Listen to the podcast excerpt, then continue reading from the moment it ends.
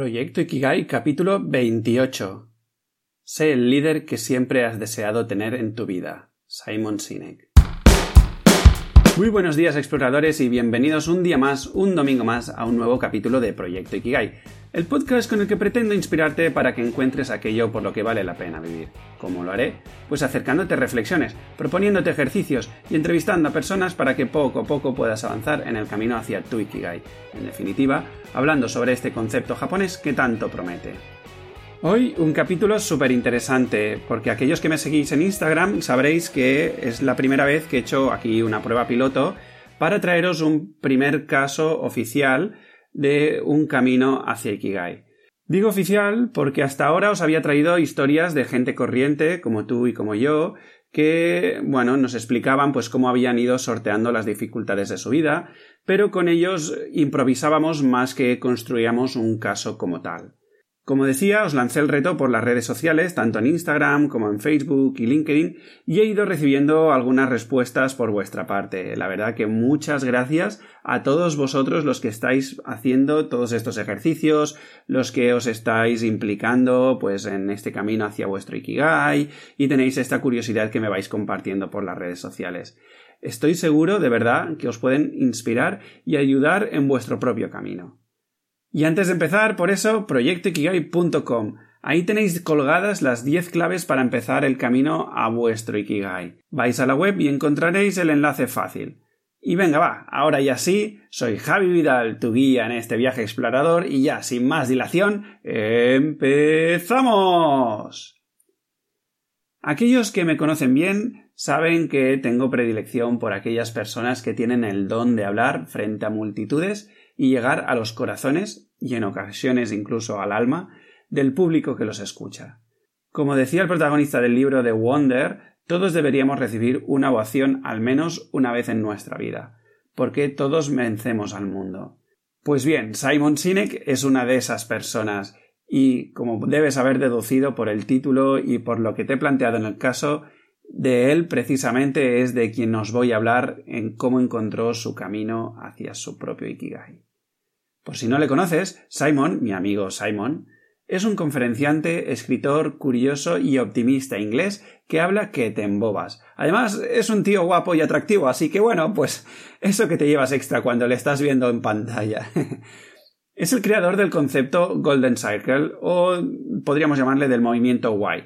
Vamos, que es uno de estos que inició la cruzada de transformación hacia la corriente del propósito, el propósito en el mundo laboral asegurando que cree en un mundo donde la gran mayoría de las personas se despiertan inspiradas y se sienten seguras allí donde están y al final del día se sienten realizados por el trabajo que hacen. Pero Simon no siempre estaba así de conectado con sus talentos, y mucho menos estaba comprometido con su misión actual. De hecho, no tenía una misión de vida. Vamos, que era un superviviente más, como tú y como yo, Hoy por eso te quiero acercar su historia por si te puede inspirar para que encuentres poco a poco tu Ikigai. Simon era un tío cualquiera. Empezó estudiando Derecho en Inglaterra, y fíjate si era un tipo corriente que su primera lección no le gustaba mucho, y acabó cambiando de carrera. Es verdad que esto de cambiar de carrera no hay mucha gente que lo haga, porque todos mm, al final cuando hemos tomado la elección nos pensamos que, que mostrar ese cambio, que nos hemos equivocado, pues es algo malo, ¿no? Pero vamos, nada más lejos de, de la realidad. Empezó a estudiar marketing porque, según dice en una entrevista, le parecía una actividad más divertida que la abogacía. A mi entender, también es eso así, que la abogacía es un poco más aburrida que, que el marketing. Pero bueno, cuestión de gustos. Además, y esto ya parece de película, nos explica que resulta que, conoció a una mujer americana que estudiaba publicidad y quería salir con ella. Y potato potato, cambio de ocupación y de continente. Parece que al principio le fue bien, tanto que a los 28 años Simon ya tenía su propia empresa, algo que había sido su sueño de adolescente. Vale, a ver, aquí quizás se desvincula un poco de lo que podemos considerar como un tipo cualquiera, ¿no? Porque vamos, no sé tú, pero yo en mi adolescencia tenía otro tipo de sueños. Guiño, guiño. Total, que bueno, ya tenemos a un Simon que parece centrado y con las cosas claras. vamos a por la empresa. Y bueno, pues cuando uno se mete en el mundillo emprendedor, no sé si lo sabes, pero hay una estadística que te voltea la cabeza constantemente. Y es que hay, bueno, pues el dicho o el dato de que el 90% de los proyectos emprendedores tienden a fracasar en los tres primeros años. Esto a Simon le ponía mucho, y lejos de darle miedo, le insuflaba muchísima energía. Pasó el primer año y lo celebraron. Tras el primero vino el segundo, y más vino para celebrar, y finalmente batieron las estadísticas superando a millones de personas que antes que ellos lo habían intentado. De alguna manera habían logrado ser especiales. Todo iba viento en popa, aparentemente. Al cuarto año de haber iniciado su propia compañía, Simon de repente se desenamoró de su trabajo. Superficialmente lo tenía todo un buen trabajo que funcionaba, clientes importantes, alguno incluso de Fortune 500, y todo el pack que os podáis imaginar que pueda incluir vuestro concepto de éxito. Pero Simon se desconectó. Y Simon Sinek, ahí donde lo ves ahora, conectó con la depresión, y se sentía tan avergonzado de esta sensación que se ocultó dedicando mucha energía a fingir que era feliz, exitoso y que tenía todo bajo control. Esta no es una buena manera de vivir la vida, se sincera en una charla. La depresión le fue llevando a la paranoia. Pensaba que el negocio iba a entrar en fallida, que le iban a desahuciar de su piso, que sus colaboradores no le soportaban, que sus clientes pensaban de él que era un fraude, y que todo el mundo que conocía era más listo y mejor que él. Pero él ahí estaba, fingiendo como un campeón. Estos fueron tres meses que le han quedado a Simon impresos en su memoria de septiembre a diciembre de 2005. Y lo peor, cuenta, es que la gente le daba consejos estúpidos como haz lo que amas o sigue lo que te haga feliz. Thank you, dice irónicamente Simon en una de sus charlas. Estoy haciendo lo mismo, nada ha cambiado y ya no lo amo.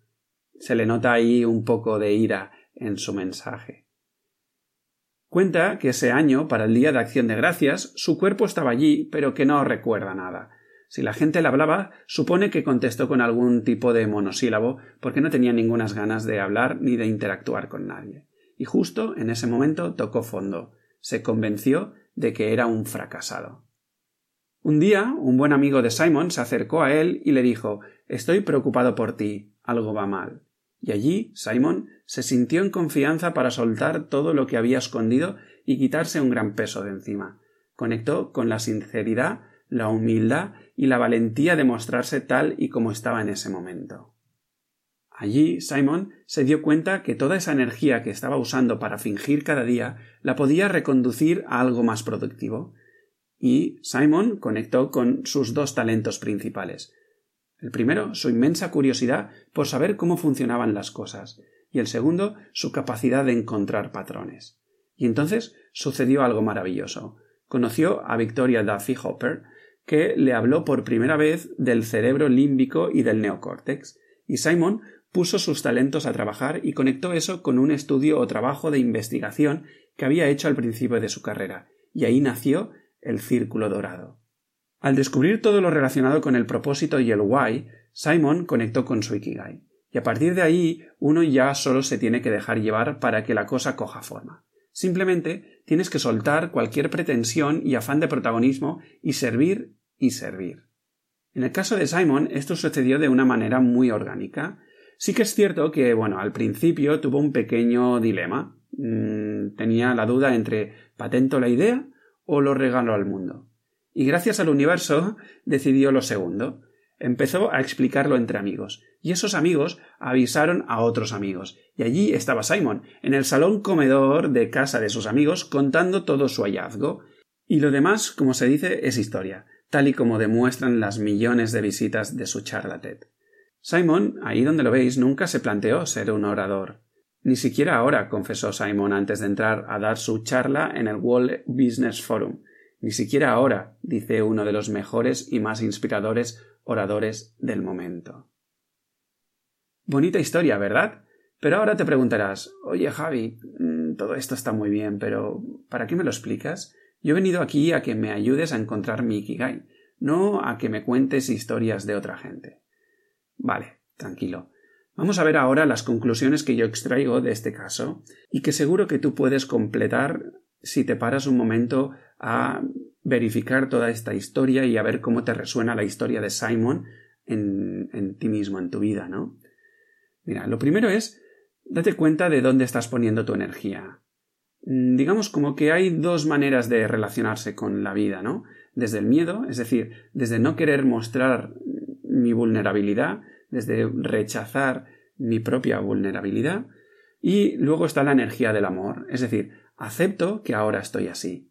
Esto, en la historia de Simon, hay un momento que, que lo pasa de puntillas, ¿no? Pero que lo explica y lo ejemplifica muy bien. Es ese momento cuando de repente coge y se sincera con él mismo, ¿no? Y entonces es cuando coge y le explica a su amigo pues todo por lo que está pasando, ¿no? Y entonces desde ahí se da cuenta de que está poniendo el foco en el miedo, en el no querer mostrarse tal como está ahora. Y lo que decide es hacer un giro. Dice, oye, toda esta energía que me está asumiendo en la sombra, en la oscuridad, en el malestar, la puedo reconducir a, algo que realmente me aporte luz, me aporte claridad, ¿no? Y desde ahí, pues pasamos al siguiente punto, que es conecta con tu explorador. Es decir, sé que me pongo pesado, pero mm, reconoce que no sabes qué te sucede. Reconoce que los caminos recorridos que te han llevado a donde estás eh, son caminos que no te llevarán a ningún otro lugar que al momento de ahora. Por lo tanto, necesitas conectar con esta mirada de no sé nada, vamos a explorar, vamos a ver, eh, digamos, cómo puedo buscar nueva información, cómo me puedo nutrir, cómo me puedo eh, expandir mentalmente, emocionalmente, espiritualmente, y desde allí poder dar oportunidades a que las energías se vayan abriendo, moviendo, etcétera, ¿no? Desde allí, claro, todo este salto es verdad que da cierto reparo, cierto miedo puede ser, ¿no? Y aquí mm, lo que recomiendo y lo que la historia de Simon nos indica es apóyate en tus fortalezas. Sí que es cierto que, aunque a largo plazo dedicarte solo a tus fortalezas mm, pienso que es mm, un poco un error, poniendo la palabra error entre comillas, em, Sí que es verdad que en momentos de dificultad nos permiten sentirnos fuertes, allí donde nos sentimos débiles. Y entonces desde allí, desde esa fortaleza, podemos arrancar el motor pasito a pasito y desde allí podemos, eh, digamos, pues permitirnos mm, trabajar nuestras áreas de mejora, poner más energía en áreas donde pues no nos sentimos tan fuertes y poco a poco dar ese, esos pasitos, esos arranques, ¿no?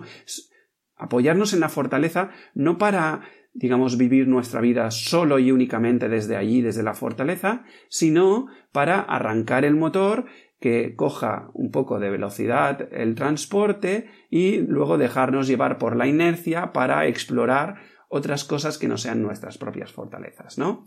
Allí, digamos que Simon, ah, en su historia, su mayor fortaleza es la curiosidad. Em, digamos que, desde allí Simon precisamente esa curiosidad le permite descubrir, ¿no? investigar eh, todo alrededor del círculo dorado, del why, etcétera, etcétera. En tu caso, si no sabes cuáles son tus fortalezas, que nos pasan muchas veces más a menudo de lo que queremos confesar, te recuerdo que tienes un curso en la página web de Proyecto Ikigai. ¿vale? proyectoikigai.com. Allí verás que tienes cursos online y uno dedicado única y exclusivamente a em, ver cuáles son tus fortalezas, tus talentos naturales, etcétera, etcétera. El punto cuarto es luego haz cosas y sucederán cosas. De hecho, va ligado un poco al curso que te estoy eh, recomendando, ¿no?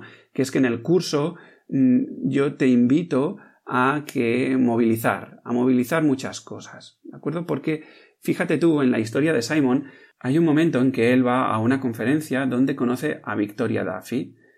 Y claro, Victoria Duffy, el hecho de, este movimiento, de este hacer cosas, digamos, Victoria Duffy le, pone a Simon un conocimiento que él no era, digamos, consciente, ¿no? Que es todo el tema del cerebro, del neocórtex, el límbico y todos estos, ¿no? Y entonces es allí cuando Simon, ah, con esa nueva información y su fortaleza de la curiosidad, de repente conecta, em, conecta eh, información y con el otro, con su otra fortaleza, que es la de detectar patrones, pues de repente ve los patrones que le permiten sacar toda la teoría del círculo dorado. Entonces, si tú haces cosas, sucederán cosas. Y sucediendo cosas, verás cómo tus fortalezas empiezan a tener sentido, empiezan a coger, pues eso, fuerza para ponerte en el camino hacia tu Ikigai. Y finalmente, eh, quiero remarcar el último punto de, que nos explica esta historia de camino hacia Ikigai eh, de Simon Sinek, que es la humildad y la vocación de servicio. Hasta Simon Sinek empezó dando charlas gratis a sus amigos y luego en salones, y de ahí ya la cosa, pues poco a poco se fue cogiendo, mm, bueno, pues fue cogiendo forma de manera automática, ¿vale? Así que no adelantes acontecimientos. Deja que la forma la, construya la propia vida, el propio mm, universo. Tú dedícate simple y únicamente a entregarte a fondo, a entregarte de manera auténtica, de manera pasional a pues tus intereses, a tu propia actividad de tu propio día a día y sin preocuparte si esto, pues, si quiero montar este modelo de negocio así o asá, si quiero relacionarme con este tipo de personas o con este otro tipo, todas estas cosas que son más propias de mm, querer forzar la propia forma, ¿no? Deja que la forma te la entregue en la propia vida. ¿Sí? Estos son un poco los cinco aprendizajes que yo extraigo de la historia de Simon Sinek. Y bueno, hasta aquí el programa de hoy. Espero sinceramente que todo esto te esté enriqueciendo muchísimo, eh, pues ya las propias reflexiones, eh, ahora que me estoy animando al caso.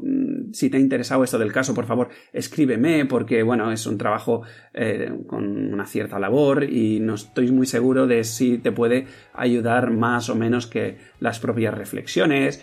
Y nada, bueno, si ves que todo esto te está siendo útil y que puede servir a demás personas, pues te agradecería muchísimo si pues lo compartes, eh, si lo mandas pues por WhatsApp a tu gente o pues si le das un like en, Spotify, las cinco estrellitas en iTunes, tus comentarios en iVoox y bueno pues básicamente porque nunca se sabe la chispa que enciende el gran fuego hacia Ikigai, ¿no?